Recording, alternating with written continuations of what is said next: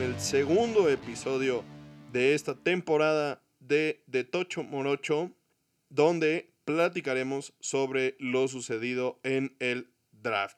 El episodio pasado nos enfocamos un poco más en lo sucedido en la agencia libre y todos los movimientos que se dieron en la primera parte de esta off-season a partir de marzo, que empezaron a hacerse oficiales los movimientos de los jugadores para la temporada de 2023 y ahora nos enfocaremos en lo sucedido la semana pasada en el draft donde los equipos seleccionan a los jugadores que vienen subiendo del fútbol americano colegial a la NFL y bueno, obviamente este es un periodo de tiempo de muchísima esperanza que genera muchísimas expectativas. Prácticamente todos los equipos terminan el fin de semana con una sonrisa, todos los aficionados con mucha esperanza, pensando en que estos nuevos jugadores van a traer grandes resultados, mucha positividad. Es un periodo en el que todos los equipos sienten que pueden ser campeones del Super Bowl con los jugadores que seleccionaron en el draft. Entonces realmente es un bonito momento del calendario de la liga y nosotros iremos haciendo un barrido general de algunas de las historias más importantes. Por supuesto, no vamos a hablar de todos los picks ni de todos los equipos, pero sí vamos a hacer o a intentar cubrir la mayor parte de las historias más relevantes del draft. Como lo hemos hecho en las dos temporadas previas, vamos a empezar con algunos datos curiosos sobre el draft de este año. Empezando porque Georgia rompió el récord de jugadores seleccionados en el draft con 15 jugadores. De esos 15, 5 jugadores defensivos fueron seleccionados en la primera ronda, lo cual también rompió el récord de Miami y Florida State. El récord total anterior lo tenían Ohio State en 2004 y LSU en 2020 con 14 jugadores seleccionados el mismo año. De los cinco jugadores seleccionados en la primera ronda, todos defensivos, dos se fueron a Green Bay, siendo esta la primera vez que dos jugadores defensivos de la misma escuela se van en la primera ronda al mismo equipo.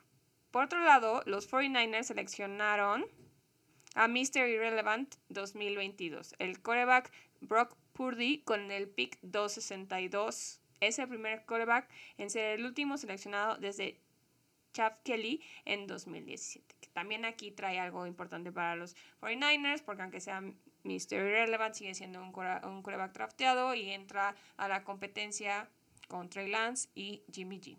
Es la primera vez desde 1991 que los primeros cinco jugadores seleccionados son defensivos. En 1991 fueron seis hubo nueve trades en la primera ronda. Es lo más que se ha visto desde la primera ronda del draft del 2004. Hubo muchísimos movimientos, de los cuales también discutiremos un poco más adelante. Es la segunda vez en 20 años, o sea, desde el 2013, que solo se va un coreback en la primera ronda. Kenny Pickett fue seleccionado con el pick número 20, lo cual es lo más tarde que ha sido seleccionado un quarterback desde 1997, cuando los 49ers seleccionaron a Jim Druckenmiller en el lugar 26.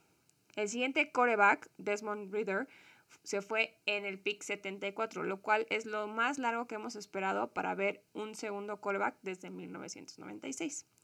Y no había habido dos primeras rondas con un solo quarterback desde el 2000. También es la primera vez desde 1997 que dos corners están dentro de los primeros cinco picks. Generalmente pues no son posiciones tan codiciadas. Seis wide receivers se fueron en el top 20, lo cual nunca había pasado y se suma a lo que mencionabas la, el episodio pasado de los movimientos de los wide receivers. Ningún corredor ni tight end se fue en la primera ronda. Dos jugadores que no están en las escuelas importantes del colegial se fueron en la primera ronda Trevor Penning de Northern Iowa y Cole Strange de Chattanooga.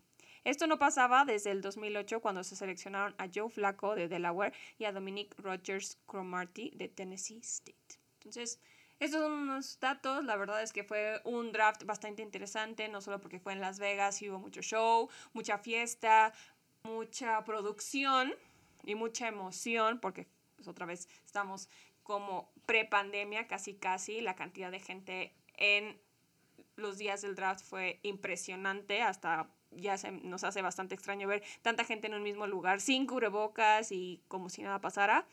Pero también por todas estas cosas que ya mencionamos, ¿no? O sea, cosas que no habían pasado desde hace muchos años o nunca habían pasado. Entonces, también hay que estar al pendiente de qué tipo de impacto tienen todos estos movimientos y todos estos datos curiosos en la temporada 2022 de la NFL. Sí, y la verdad es que lo de la Universidad de Georgia es bastante impresionante. Pero no sorprendente, ¿no? Porque a fin de cuentas fueron los campeones.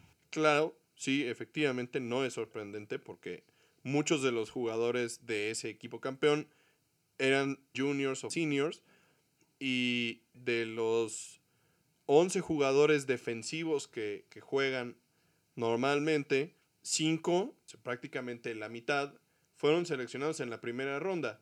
Si le sumamos también a Nakobe Dean, por ejemplo, quien fue seleccionado en la tercera ronda, entonces ya son seis, que son más de la mitad.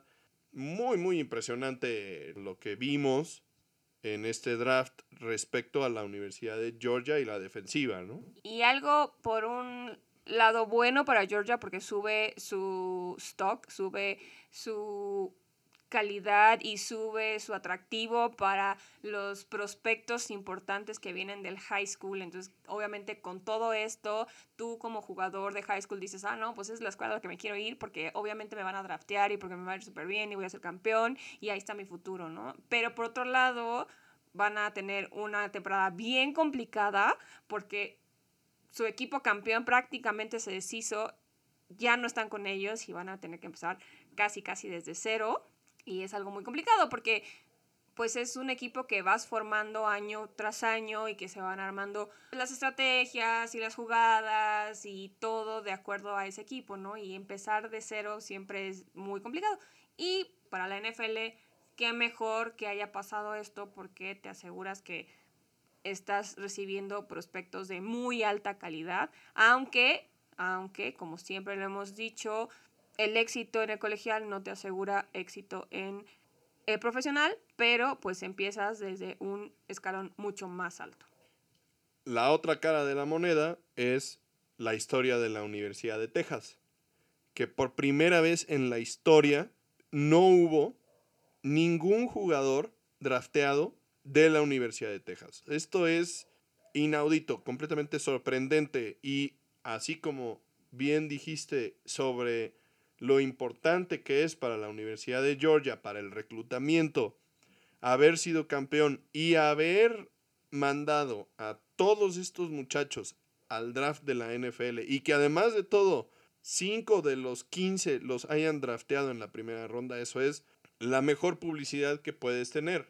Así es para la Universidad de Texas, la peor publicidad que puedes tener, que ninguno de tus jugadores hayan sido drafteados. O sea, no solo has tenido temporadas extremadamente complicadas donde no han ganado nada en años, muchísimos años, sino que además de todo ya también están siendo sobrepasados completamente en, el draft. O sea, ya ni siquiera te voltean a ver. Entonces, ¿cómo le dices a un muchacho al que estás intentando, al que estás peleando porque vaya a tu escuela, y, este muchacho está entre irse a Alabama o irse a Georgia o irse a Ohio State o quedarse en Texas, ¿cómo le dices? Pues ven a jugar acá porque pues acá... Tenemos a Máxima McConaughey. No ganamos nada y tampoco te van a draftear. O sea, es, es la peor publicidad. La verdad es que lo sucedido dentro de todas estas historias y de, cosas que nunca antes habían sucedido, yo creo que esta es una de las historias más impactantes, honestamente, porque sí, o sea, la Universidad de Texas es una de las universidades con más historia y, y de más renombre del fútbol americano colegial. Y esto es algo que no había sucedido en muchos años. ¿no? O sea, por lo menos a ellos nunca les había sucedido. Yo creo que un programa con ese, con ese prestigio nunca había tenido una temporada donde no seleccionaran a ninguno, ¿no? Para escuelas como... Es que es difícil de pensar, ¿no? Pero no me sorprendería que hubiera escuelas como... Hasta escuelas como Wisconsin que, por ejemplo, han tenido ahora en estos últimos tal vez 20 años buenas temporadas de fútbol americano y demás, pero hubo mucho tiempo en el que no fueron relevantes y entonces pensar que ellos no hayan tenido jugadores seleccionados en algún draft en algún punto de la historia no sería sorprendente, pero equipos con ese nivel, ese prestigio que tiene la Universidad de Texas, Oklahoma, Notre Dame, USC, Ohio State, Michigan, LSU, Alabama, Florida, estos super programas de toda la vida, no te imaginas que hayan tenido temporadas donde no tengan un solo jugador seleccionado. Y la Universidad de Texas ya entró a este nivel, a este nivel en el que ya fuiste completamente borrado del draft. O sea, ya dejaste de ser esa escuela de prestigio y que es un golpe fuerte, creo yo. No, bueno, y si la mascota de los Longhorns vivo quiso asesinar a Uga, eh, la mascota de Georgia en algún momento, ahorita que ni se lo vuelvan a poner enfrente porque lo va a querer hacer picadillo. Pues sí, sí es un golpe fuerte y veremos las consecuencias seguramente pronto, porque además de todo, la Universidad de Oklahoma y la Universidad de Texas, en un delirio de grandeza, amenazaron y seguramente van a ser válida la, el movimiento de querer irse a la conferencia del sureste donde está Alabama y donde está LSU y donde está Florida y Georgia y todas estas universidades superpoderosas para dejar al Big 12 y pues realmente con este resultado, si yo fuera en las universidades del SEC, diría, pues ¿y para qué quieres venir para acá? O sea, ¿tú qué nos vas a venir a, a hacer mejor? ¿Tú qué aportas? Pues sí, ¿qué aportas, no? Si prácticamente hoy en día la Universidad de Texas, pues es como Vanderbilt, ¿no? Hablando de fútbol americano. Una universidad que no pinta. Muy, muy, muy difícil, la verdad. Es un tema escabroso. Y seguramente los aficionados de la Universidad de Texas pues no están contentos. Y obviamente los boosters y la directiva seguramente estarán pasando un muy mal momento. Pero bueno, dejando de lado todos estos datos curiosos y no tan curiosos y tristes y felices, vamos ahora sí de lleno a lo importante, lo que nos dejó el draft del 2022 en Las Vegas. Y empezando por el pick número uno, digo, no podemos olvidarnos de este tema, pero los jaguares de Jacksonville, que además de todo, pues por su tremenda primer temporada que se vio afectada por Urban Meyer, tuvieron la primera selección. Entonces, para complementar su pick de Trevor Lawrence del año pasado, decidieron seleccionar a uno de estos jugadores de la Universidad de Georgia, Trayvon Walker, quien pues estuvo en, en, una fuerte pelea para ser el jugador o el prospecto número uno del draft, pero realmente el que para mí era el mejor jugador del draft, Aiden Hutchinson de la Universidad de Michigan, cumplió otro más de sus sueños, porque el primero era ser parte de la Universidad de, Michigan. Y el segundo, obviamente, quedarse en el estado de Michigan y ser seleccionado número dos a los Leones de Detroit, quienes se ven bastante bien reforzados por este jugador defensivo que además de todo pues le tiene una mentalidad muy similar a la del head coach de los Leones y esperan que pueda tener una influencia positiva en la defensiva de los Leones. Pero pasando a los Jets, porque la verdad es que hay que enfocarnos mucho en lo que hicieron en este draft, yo creo que fue uno de los mejores años para ellos en mucho, mucho, mucho tiempo. Seleccionaron a tres jugadores en el top 10 de todo el draft, o sea, obviamente en la primera ronda. Tuvieron el pick 4, el pick 10 y el pick 26. Tienen con el pick 4 a Ahmad Gardner, con el pick 10 a Garrett Wilson y con el pick 26 a Jermaine Johnson. Muchos analistas opinan que se llevaron a los prospectos top en las posiciones que seleccionaron. Entonces, un draft fuertísimo para los Jets, que están muy, muy contentos con Zach Wilson, que les ha dado, pues tal vez no todos los resultados que esperaban, pero pues tampoco esperas mucho de un año para otro, porque pues eres el peor equipo de la liga. Entonces, considerando todo eso, Zach Wilson ha sido una de las respuestas a algunos de sus problemas y con estos picks en el top 10, yo creo que ahora sí a diferencia de lo que pudieron haber hecho los jaguares o dejar de hacer, tuvieron un muy buen año. Para profundizar un poquito, el draft de los Jets fue bastante impresionante desde varios puntos de vista, porque no tuvieron una buena temporada, se vieron afectados por las lesiones, una de ellas de Mekai Beckton, el tackle al que habían seleccionado para proteger a Wilson, pero la línea ofensiva está bastante bien y la defensiva necesitaba reforzarse y además de todo con Robert Sala, que es un coach de perfil 100% defensivo, seleccionar jugadores defensivos tenía mucho sentido. Matt Garner es un corner de la Universidad de Cincinnati al que no le han anotado un touchdown desde que estaba en high school. Entonces realmente este muchacho llega a, la división este de la americana, donde llegó Tyreek Hill, donde ya tenían a Stephon Diggs y además los Patriotas contrataron a uno de los receptores de Miami que se fue por la llegada de Tyreek Hill. Entonces, todo este movimiento obviamente le pone presión a la defensiva de los Jets para tener a alguien que los pueda cubrir. Y luego, por otro lado, para darle armas a Zach Wilson, seleccionaron a Garrett Wilson, quien es, desde mi punto de vista también, el mejor receptor que había en el draft. Y entonces agregan más opciones para que Zach Wilson se pueda deshacer del balón y hacer jugadas grandes. Si de por sí los receptores de los Jets no eran pues, el mejor cuerpo de receptores, pero sí tenían a Corey Davis, por ejemplo, que había llegado de Titanes y que había estado más o menos bien en la temporada hasta que se lesionó, pero Garrett Wilson llega para darle profundidad y la posibilidad de hacer jugadas grandes a esta defensiva.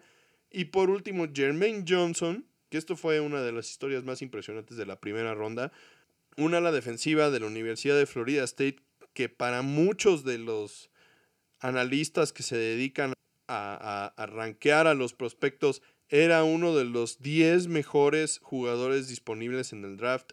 Y además de todo uno de los mejores alas defensivas que había y empezó a caer en el draft de forma impresionante, muy, muy, muy inexplicable porque además de todo cuando este tipo de cosas suceden siempre hay un motivo detrás y hasta el momento no se ha dado a conocer nada, ninguna duda respecto a su carácter, a su personalidad, algún problema personal que, que hubiera surgido de imprevisto, de último minuto, nada que pudiera ser sospechoso y darle un motivo a la caída tan estrepitosa que sufrió Jermaine Johnson en el draft y finalmente los Jets que ya no tenían selecciones en la primera ronda porque evidentemente sí tenían la cuarta y la décima por el trade que habían hecho con los Seahawks por The Press, ni más ni menos que por el safety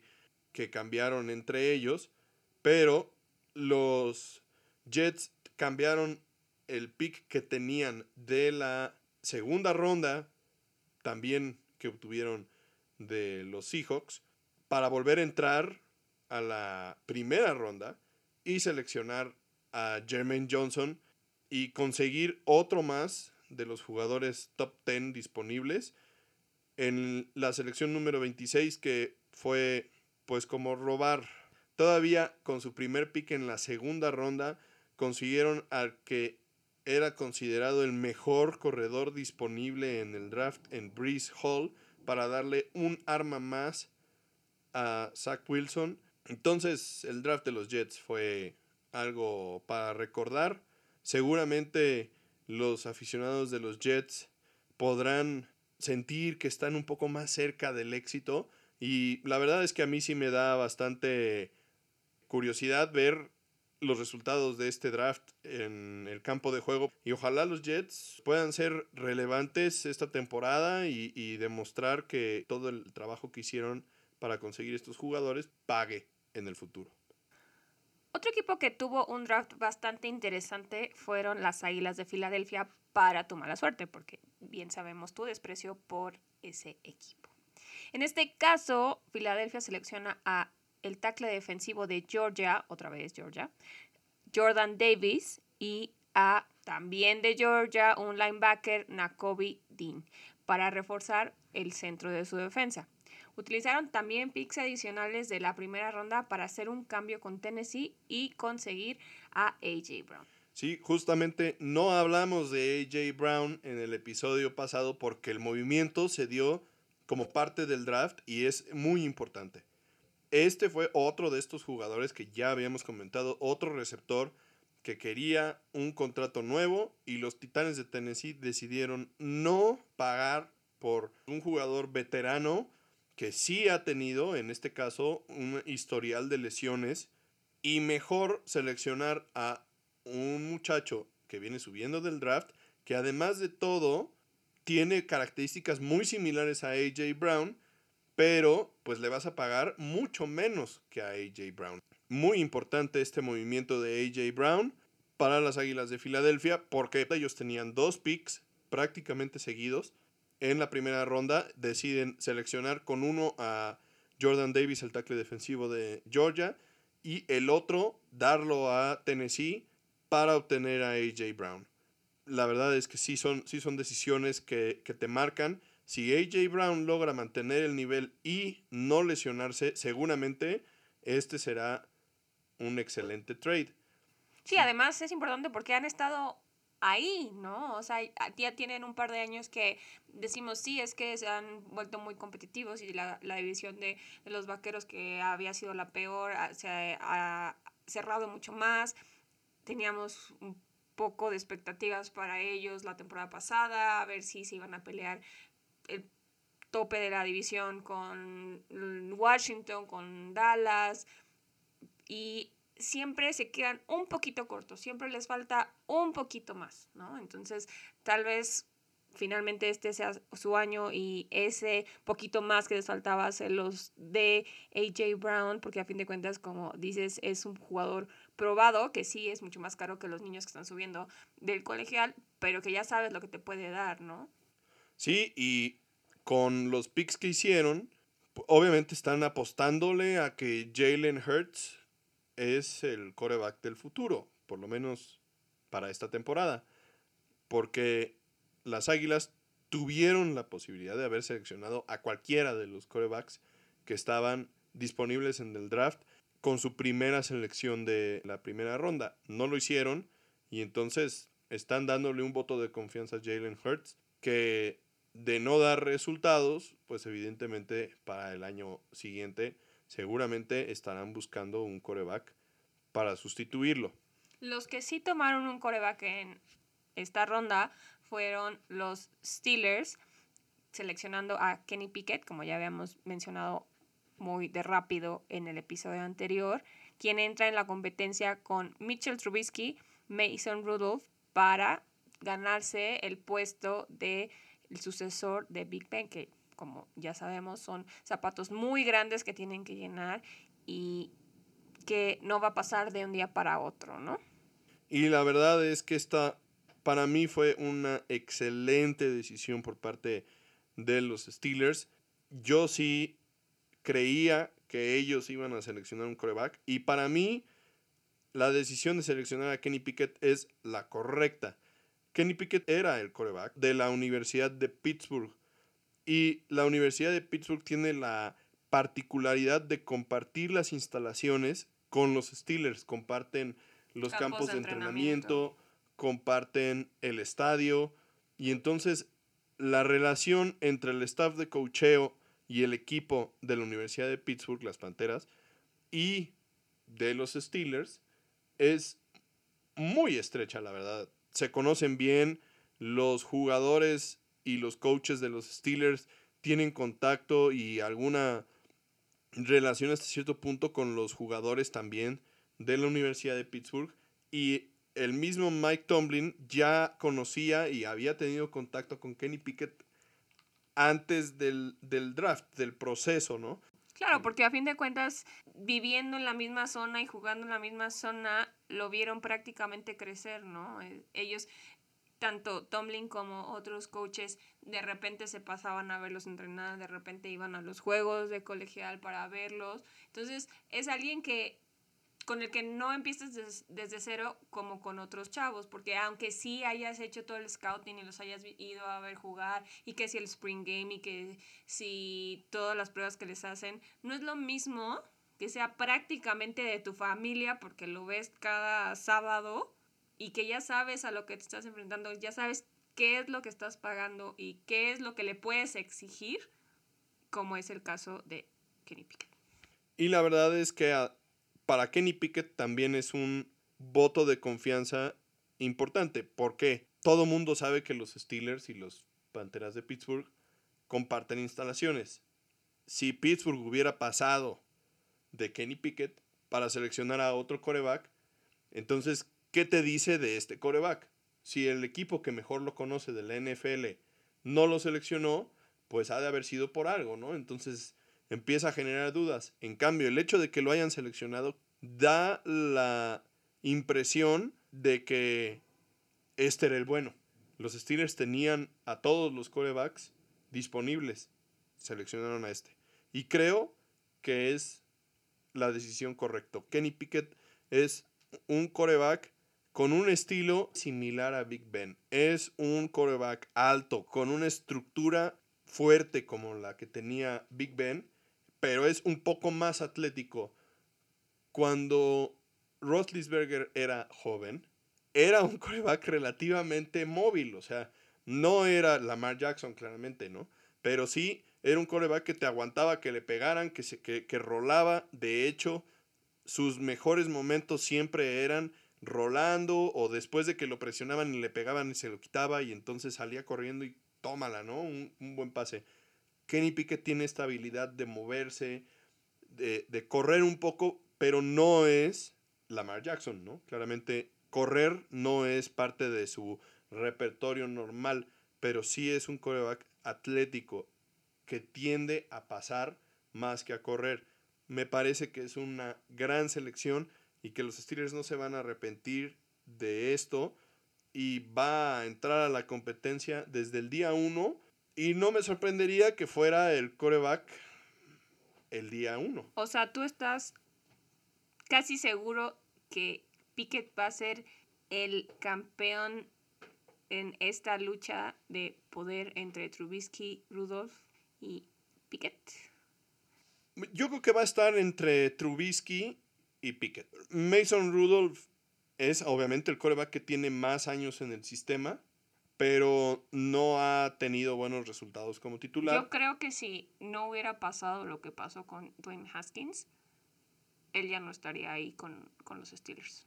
Bueno, en teoría Haskins iba a ser parte de la competencia. Según tengo entendido, él era en el que se iban a enfocar, o sea, no, no lo iban a declarar como el coreback titular, pero sí era como el candidato más fuerte. Mason en este momento lleva la mano, porque es el que ha estado más tiempo en el sistema. Por otro lado, Trubisky es el coreback que ha tenido mejores resultados como titular. Recordemos que sí hubo una temporada con los Osos en la que Trubisky los metió a playoffs. Después las cosas no se dieron bien, ¿no? Y Pickett pues es un coreback novato, ¿no? Entonces, la verdad yo creo que va a estar entre Trubisky y Kenny Pickett, pero si los Steelers pueden darse el lujo de que Pickett esté un tiempo en la banca aprendiendo, eso sería lo mejor, porque tampoco es un coreback que esté tan bien pulido como algunos otros que hemos visto desde el día uno, como por ejemplo Joe Burrow o Zach Wilson en los Jets. Trevor Lawrence. Trevor Lawrence. Se supone que ellos son corebacks que tienen nivel para hacer, o sea, Trevor Lawrence era el super prospecto, el niño prodigio, era Sunshine. O sea, Kenny Pickett no tiene ese nivel de colegial a pro y claro que le haría bien sentarse un año. Pero a ver, o sea, Trevor Lawrence era el Golden Boy, el super promesa, el coreback que ya estaba preparado para subir a la NFL y no hizo absolutamente nada. Por No, otro lado, así pasa. por otro lado, tenemos el caso de Mac Jones, un coreback al que los 49ers dejaron pasar, un coreback al que no le podíamos aplaudir mucho si era un coreback bueno, porque a fin de cuentas estaba ahí en la primera ronda, pero no era Trevor Lawrence. Hizo lo que solo Belichick esperaba que hiciera en los Patriotas. Obviamente no los hizo campeones, pero sí les dio un nuevo aire a los Patriotas, sí les dio esperanzas después de que perdieron a Brady. Y eh, es el mismo caso que Pickett, ¿no? O sea, es muy similar a lo que era Tom Brady cuando llegó a los Patriotas, entonces eso le ayudó muchísimo para también encajar en el sistema y para hacer lo que esperaban de él y lo que no esperaban de él, porque a fin de cuentas pues nadie vio venir esto, ¿no? Entonces también eso puede ser la historia de, de, Kenny Pickett, ¿no? O sea, no es la superestrella, pero O sea, lo que pasa, la diferencia entre Mac Jones y Kenny Pickett es que Mac Jones estaba en Alabama y fue campeón nacional. O sea, esa es una realidad. Kenny Pickett no fue campeón nacional, no estuvo ni cerca. O sea, hay una diferencia entre ser el coreback titular de Alabama y ser el coreback titular de la Universidad de Pittsburgh. Y no por hacer menos a la Universidad de Pittsburgh. Dan Marino fue coreback de la Universidad de Pittsburgh.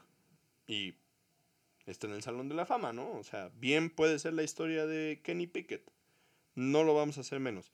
Lo único que yo estoy diciendo es que normalmente los corebacks que se van en la primera ronda, tú esperas que puedan ser titulares desde el primer día, por el motivo que tú quieras.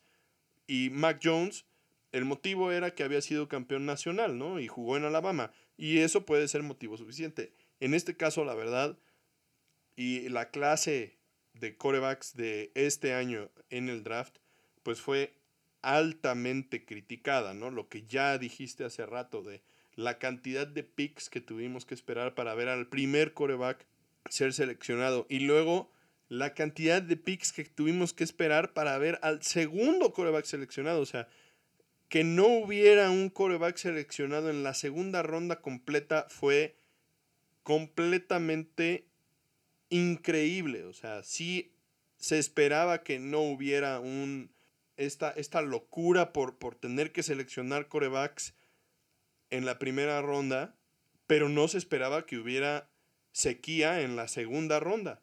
Entonces, esto, es, esto es algo que no, no se esperaba, que nunca había sucedido. Es impensable en esta época que, que, que haya habido tan pocos corebacks seleccionados y que haya habido ese nivel de separación entre ellos, claramente estos corebacks, todos estos muchachos, les va a hacer bien no ser titulares el primer año porque van a tener la oportunidad de aprender mucho más. Pero yo sí creo que de todos estos corebacks a los que seleccionaron este año, Kenny Pickett tiene la posibilidad de ser titular. Y además de todo, creo yo que sí tiene la posibilidad de ser el coreback de los Steelers por muchos años y tener mucho éxito. Pero el camino va a ser diferente a lo que hemos visto últimamente. por otro lado, los Seahawks decidieron irse por un camino diferente a el de los Steelers, quienes buscan a su siguiente coreback franquicia. En este caso, yo tenía la esperanza de que los Seahawks sí seleccionaran a un coreback, porque como ya había dicho en el episodio anterior, no me parece suficiente lo que tienen ahorita en el equipo. Ellos no lo vieron así. También ya salieron a decir que no están interesados en buscar nada más allá de lo que ya tienen. Veremos cómo les funciona esto.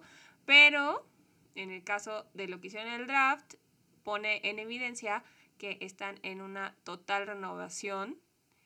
Y por otro lado, sí logran seleccionar piezas importantes para la línea ofensiva y defensiva con tres de sus primeras cuatro selecciones. También draftearon a Kenneth Walker, un corredor de Michigan State. Esto nos hace pensar que podrían estar esperando tener un enfoque mucho más fuerte en el juego por tierra que en el juego por aire, que la verdad es que es completamente lógico considerando que ya no tienen la magia de Russell Wilson, ¿no? O sea, Russell Wilson también era un, un coreback pasador, tenía a sus targets, ahorita pues todavía están viendo qué le pueden sacar a Drew Locke y a Gino Smith. Obviamente no son Russell Wilson, no son los mejores de la liga, entonces veremos qué, qué pueden lograr con, con este draft, que por un lado los expertos le dan muy mala calificación, pero las calificaciones de los drafts sirven para absolutamente nada, por eso nosotros no, no hacemos ese tipo de ejercicios, pero sí, lo que, lo que sí reflejan estas calificaciones que les dan es que no hay mucha gente que esté 100% contenta con lo que hicieron los Seahawks en este draft. A, a mí me parece que buscan regresar a los inicios de la era de Russell Wilson, a jugar una defensiva muy, muy dominante y tener un juego por tierra que dicte el ritmo del partido. Se alejaron de eso en, en, las últimas temporadas, evidentemente por la relevancia que tiene Russell Wilson y le dieron prioridad al juego aéreo, sacrificando un poco el juego por tierra me parece que la dirección en la que se están enfocando pues es en tener un juego por tierra, como ya mencioné, que dicte el ritmo del partido y que estos corebacks que tienen, Drew Locke y Gino Smith, pasen cuando lo tengan que hacer, sin tener que ser la pieza clave del equipo. Ah, o sea, así empezó la era de Russell Wilson. O sea, Russell Wilson no era el tremendo jugador y la, piedra angular del equipo cuando empezaron. Y así es como lo, lo, yo lo estoy viendo. Entonces, veremos si realmente ellos creen que Locke o Smith pueden ser lo suficientemente capaces para llevar a cabo ese plan de juego cuando empiece el training camp. Si a la mitad del training camp, un poco más adelante, vemos que los Seahawks empiezan a, verse más activos para buscar a alguien más, seguramente empezarán, es porque empiezan a tener dudas de que Locke o Smith pueden ejecutar esta ofensiva que ellos están pensando. Otro de los equipos de los que queremos platicar y que también te arde un poquito porque también es relevante lo que hicieron en este draft son los gigantes. Quienes están dispuestos a darle una última oportunidad a Daniel Jones, lo cual no estoy segura que me convenza lo suficiente, pero bueno, no, no me preguntaron a mí. Y para esto entonces se dedican a reforzar la línea ofensiva para intentar protegerlo con su pick de Evan Neal, quien para muchos era el mejor prospecto de la posición de tackle en el draft. También a la defensiva hicieron algunas selecciones como a Kevin Thibodeau, quien a principios de la temporada del colegial era el prospecto más codiciado para este draft. Se refuerzan bien, los gigantes necesitan urgentemente línea ofensiva que proteja a, Daniel Jones y también defensivos que puedan presionar al coreback. Se ve un poco lejos todavía que este equipo despegue porque la verdad es que los receptores quedaron a deber muchísimo la temporada pasada pues no han hecho nada para reforzarlos y más bien están un poco imposibilitados por la cantidad de dinero que tienen invertidos en los jugadores que ya tienen y además de todo el gran problema que tienen con Saquon Barkley es las lesiones. Entonces, si no logran mantener a Barkley en el campo y, y mantenerlo sano, obviamente estas selecciones, por más buenas e inteligentes que hayan sido, no les van a ayudar de mucho. Y está el, el, tema de Daniel Jones en la mesa, ¿no? Y la verdad es que es un poco desafortunado porque tampoco ha tenido a todos sus jugadores disponibles y ha habido cambio de coaches constantemente, ¿no? O sea, recordemos la temporada pasada, cambiaron a Jason Garrett a la mitad de la temporada, luego ahora hubo cambio completo del staff, entonces ya va a ser el tercero o el cuarto coordinador ofensivo que tiene en su muy corta carrera y normalmente esa es una receta para el desastre y para el fracaso de la carrera de un coreback joven. Entonces se ve complicado.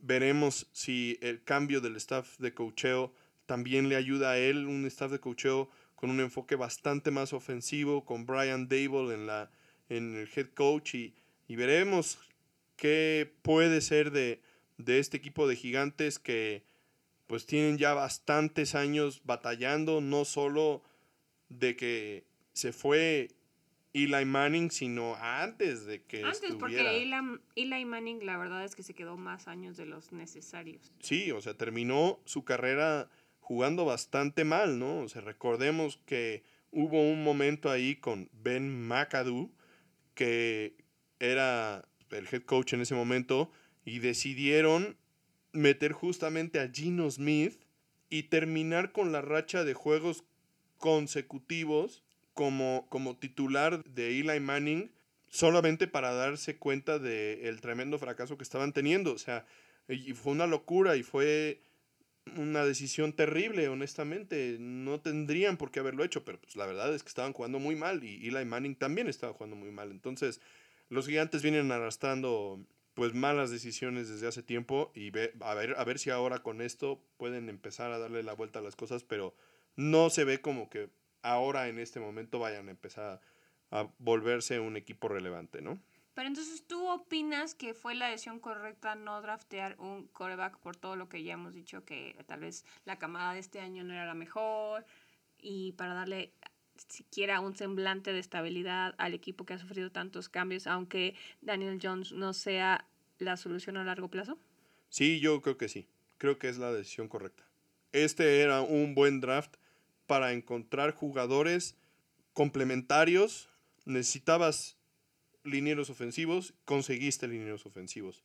Este era ese tipo de draft. Normalmente, por la locura que es buscar corebacks, siempre los, equipos que necesitan corebacks los empujan hacia adelante en el draft, o sea, cada vez más arriba y más arriba y más arriba, porque los van a buscar. Este era un draft para no ir a buscar a nadie, o sea, para tomar valor y cubrir necesidades que tenías en tu equipo. Los gigantes lo hicieron bien. Otro equipo que parece que también lo hizo bien porque está complementando lo que hicieron en la agencia libre son los Saints quienes jugaron sus cartas de forma bastante inteligente y consiguen a uno de los receptores mejor calificados en Chris Olave y también logran reforzar su línea ofensiva para darle mayor seguridad a Jameis Winston, quien, como ya hemos mencionado, probablemente sea el quarterback starter y que además quieren evitar que suceda lo que sucedió la temporada pasada, cuando lo perdieron y tuvieron ahí unos momentos muy complicados cuando se lesionó por la poca protección que le dieron. Sí, los Santos consiguieron una selección adicional en la primera ronda y luego además de todo fueron más arriba para buscar al receptor que querían. Por lo codiciado que estaban los receptores en el draft, pues tuvieron que ir y consiguieron a la persona que querían en Chris Olave, que después de Garrett Wilson, este era el segundo mejor receptor en el draft. Los dos egresados de la Universidad de Ohio State, grandísimos jugadores. Chris Olave le va a hacer mancuerna a Michael Thomas, quien también salió de la Universidad de Ohio State. Y entonces tendrían a Chris Olave, tendrían a Michael Thomas, tendrían a Mike Ingram, tendrían a Camara, tendrían a James Winston, tendrían a Taysom Hill. Es un montón de armas para la ofensiva y perdieron a su tackle izquierdo en la agencia libre y draftaron a Trevor Penning, uno de los jugadores ofensivos que también era gran prospecto y que además de todo desde el principio se proyectaba que le iba a caer a los Santos, lo esperaron en esa selección y ahí estaba. Insisto, un draft para colocar jugadores en puntos clave que no sean el coreback. Posiblemente la temporada siguiente van a subir algunos corebacks de más renombre, que estén un poco más preparados, que sea una camada un poco más llamativa en este sentido y entonces habrá equipos que tal vez esta temporada están siendo cautelosos con sus corebacks y que vayan a esperar al, draft de la temporada siguiente para buscar la siguiente opción. Por ejemplo, los Seahawks, por ejemplo, los Santos, por ejemplo, los Gigantes. Equipos que este, eh, que este año no se han comprometido con grandes movimientos y que tal vez buscando rodear al coreback que tienen actualmente de talento y sistema, le des una oportunidad y si no, el draft del año siguiente pues habrá mercado, eso sí, no sabemos si habrá oferta. Finalmente llegamos a el equipo del que querías hablar, porque no puede haber un episodio donde no hablemos de los vaqueros de Dallas. No, el, el, episodio pasado realmente no hablamos de los vaqueros. Hablamos de los Browns y del movimiento que hicieron, pero no de los vaqueros. Por primera vez en nuestras tres temporadas. Pero aquí estamos de vuelta, hablando de los vaqueros. Así que, ¿qué decir de ellos? Les pasó como les había pasado ya en otras ocasiones, esperaron que les cayera lo que necesitaban y los jugadores que querían sin tener que hacer algún tipo de trade. No fue así. Querían que el jugador codiciado les cayera en, la posición 24. No lo lograron. Pero de todas maneras consiguieron un tackle ofensivo con mucha promesa de, la, de la Universidad de Tulsa. Pero con la particularidad de ser el más penalizado de toda la liga colegial. Lo cual me parece bastante gracioso. Va muy ad hoc con lo que hacen los vaqueros. O sea, a los vaqueros les encanta hacer castigos. Entonces, creo que va a encajar bastante bien en tu equipo. Por otro lado, también tomaron una defensiva en la segunda ronda para sustituir a Randy Gregory, quien salió en la agencia libre a Denver y en la tercera ronda a un receptor para cubrir la salida de Amari Cooper. Entonces, por ese lado, se ve que también sí lo pensaron bien y como dices, pues armaron todo alrededor de las posiciones que ya tenían para que el próximo draft puedan hacer algo mucho más impactante.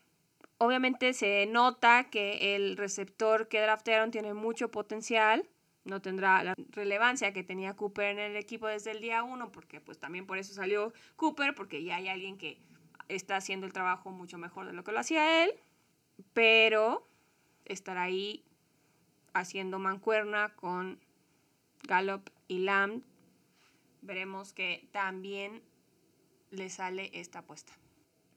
La verdad es que la selección del receptor es bastante interesante. Él es un jugador de una universidad de una división secundaria, digamos, de, donde están las escuelas que les llaman HBCUs, Historically Black College and Universities. Son escuelas que han tomado una relevancia bastante importante en estos últimos años porque el coach de una de estas universidades es justamente Dion Sanders, quien jugó en los Vaqueros de Dallas y Dion Sanders es uno de los mejores corners en la historia de la, de la liga y ha peleado mucho porque se le den oportunidades a los jugadores de estas escuelas en la NFL porque habían perdido relevancia de forma importante. Históricamente, por ejemplo, Jerry Rice fue egresado de una de estas universidades y es el mejor receptor de la historia de la liga. Entonces, pues los vaqueros apuestan en la tercera ronda por este muchacho que es una incógnita, pero tiene mucho potencial. Si logran que crezca, que aprenda y que se acople al equipo, puede ser un verdadero robo haberlo seleccionado en la tercera ronda. Por otro lado, pues el tackle ofensivo es una necesidad completa.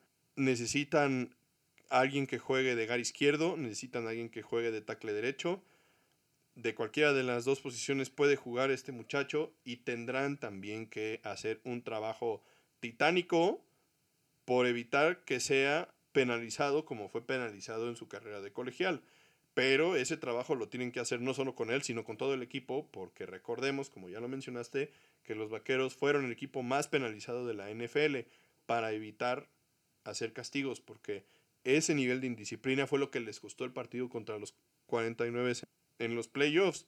Y por último, la selección en la segunda ronda de, de la ala defensiva de Ole Miss me parece que no era una necesidad tan grande porque hay otros jugadores que pueden presionar al coreback en el equipo.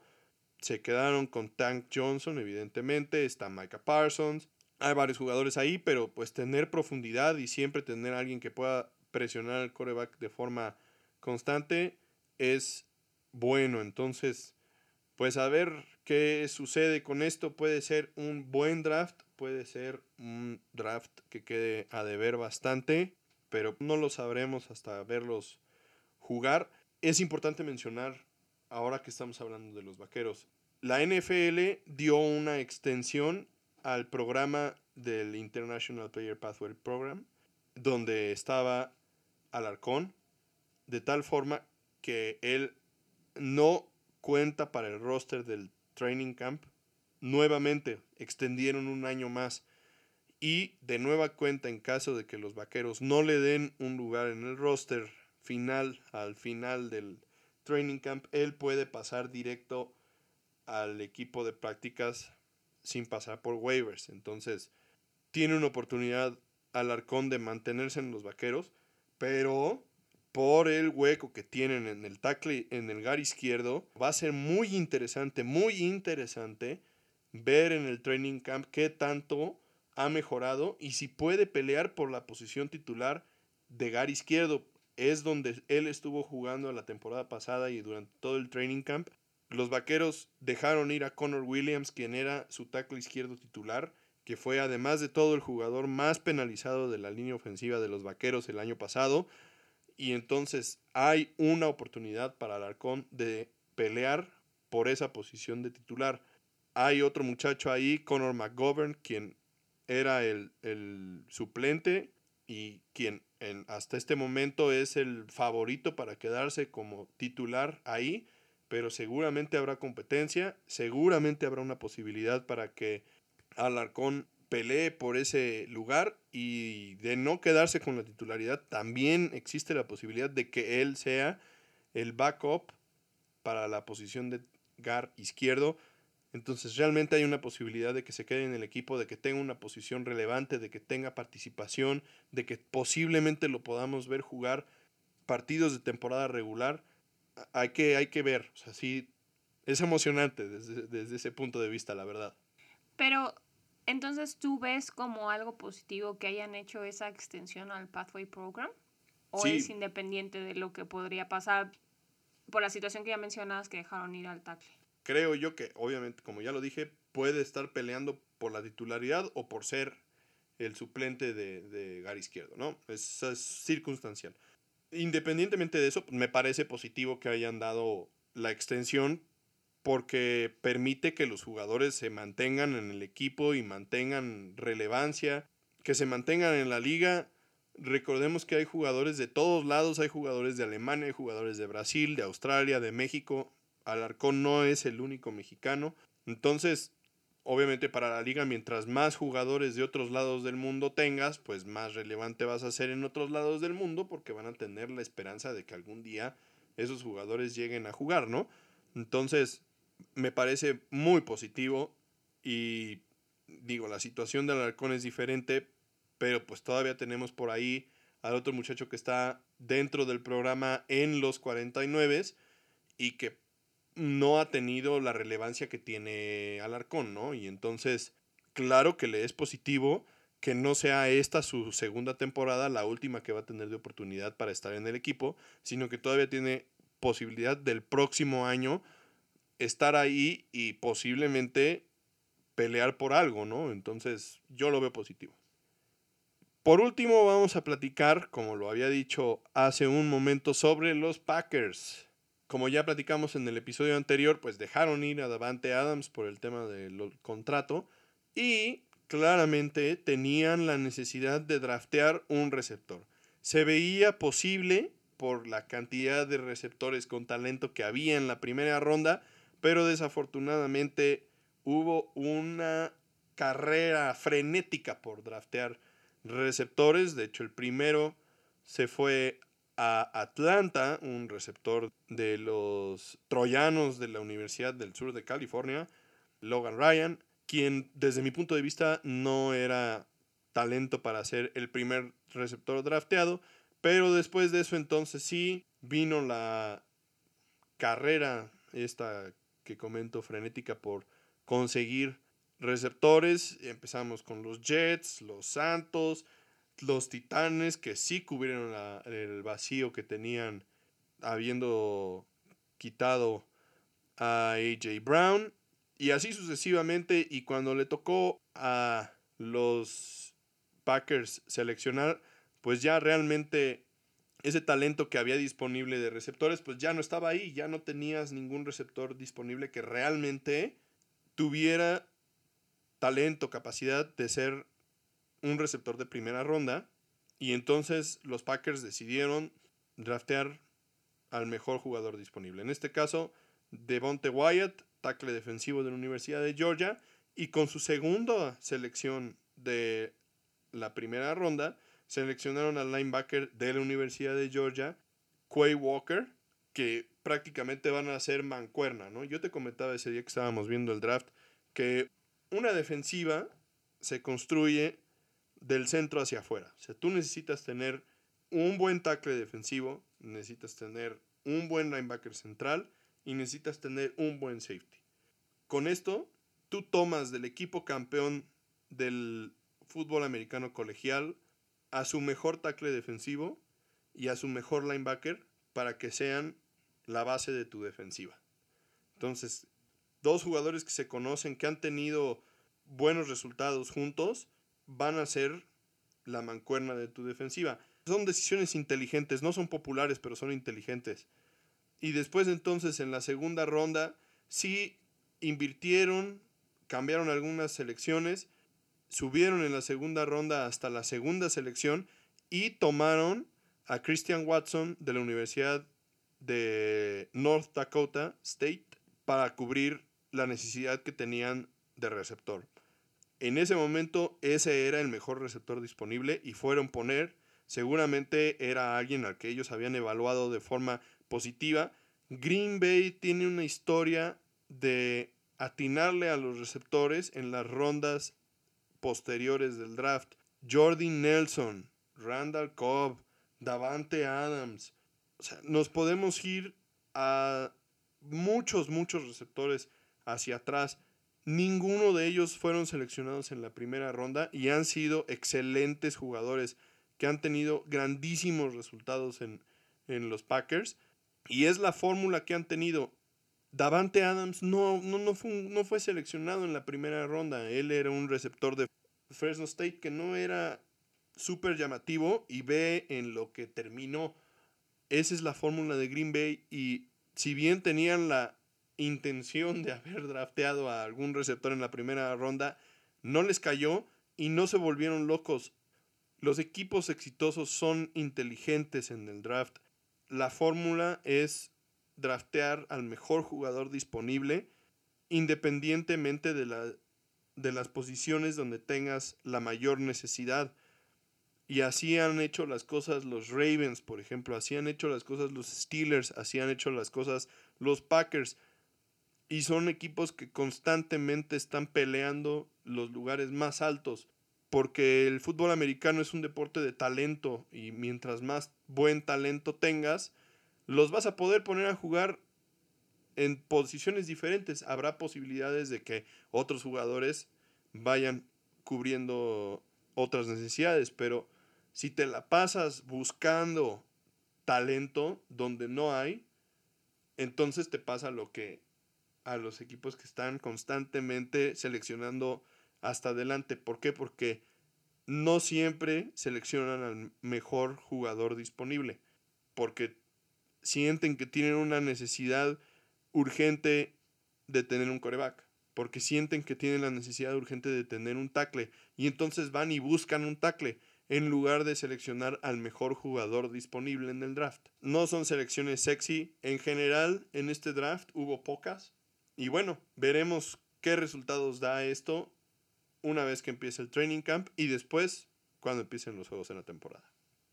Para ya cerrar nuestro análisis del draft y hablando del valor de los jugadores, les dejamos la lista de los corebacks seleccionados este año en el draft.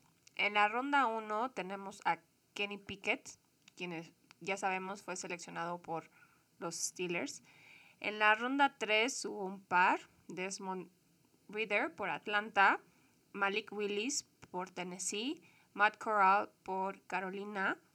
En la ronda 4 vimos a Bailey Zapp irse a los Patriotas.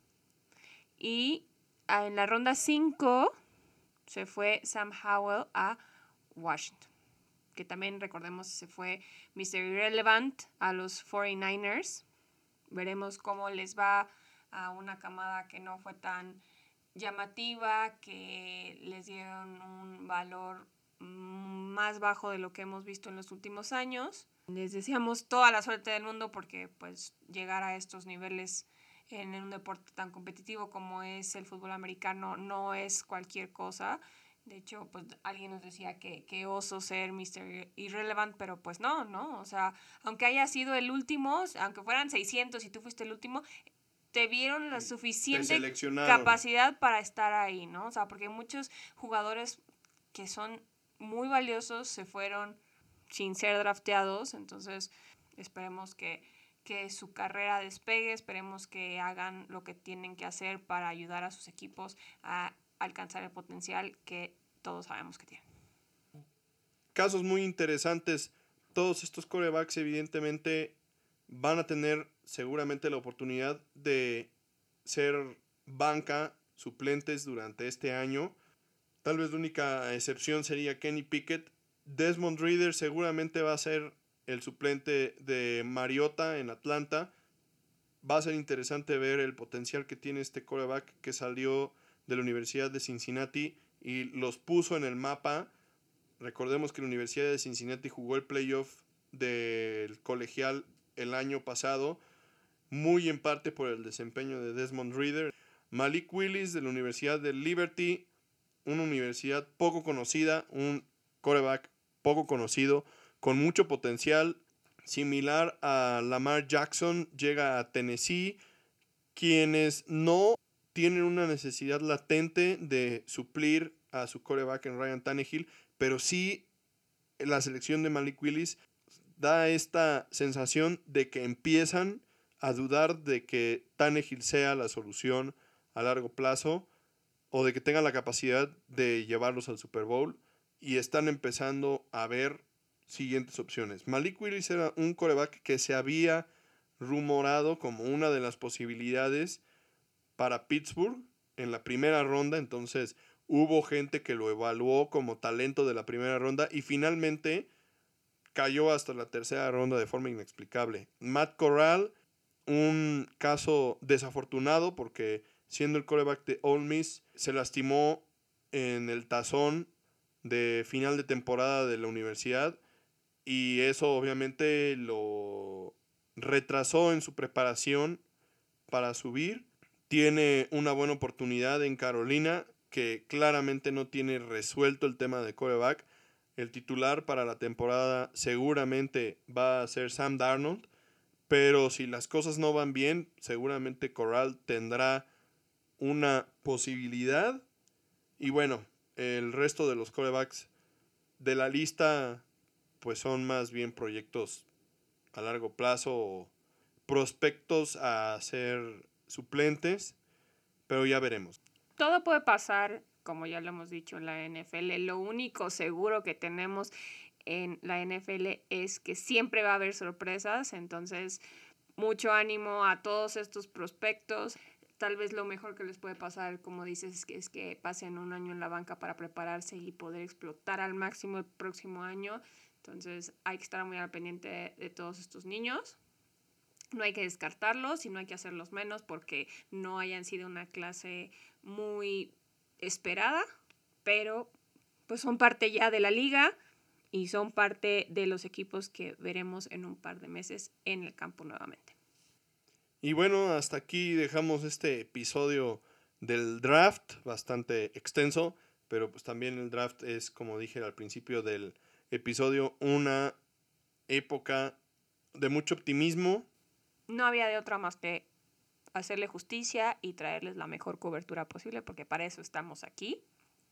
Esperemos les hayan gustado estos primeros dos episodios. Tenemos, como ya se han de haber dado cuenta, una intro nueva para que disfruten y nos vemos aquí más pronto de lo que podrían esperar porque les traeremos el siguiente episodio con las sorpresas que nos deje la revelación del calendario para la temporada 2022 el jueves 12 de mayo. Entonces estaremos de vuelta para discutir cuáles son los juegos más importantes, más emocionantes, más difíciles, que traen más peso y para que ustedes también nos dejen sus comentarios al respecto.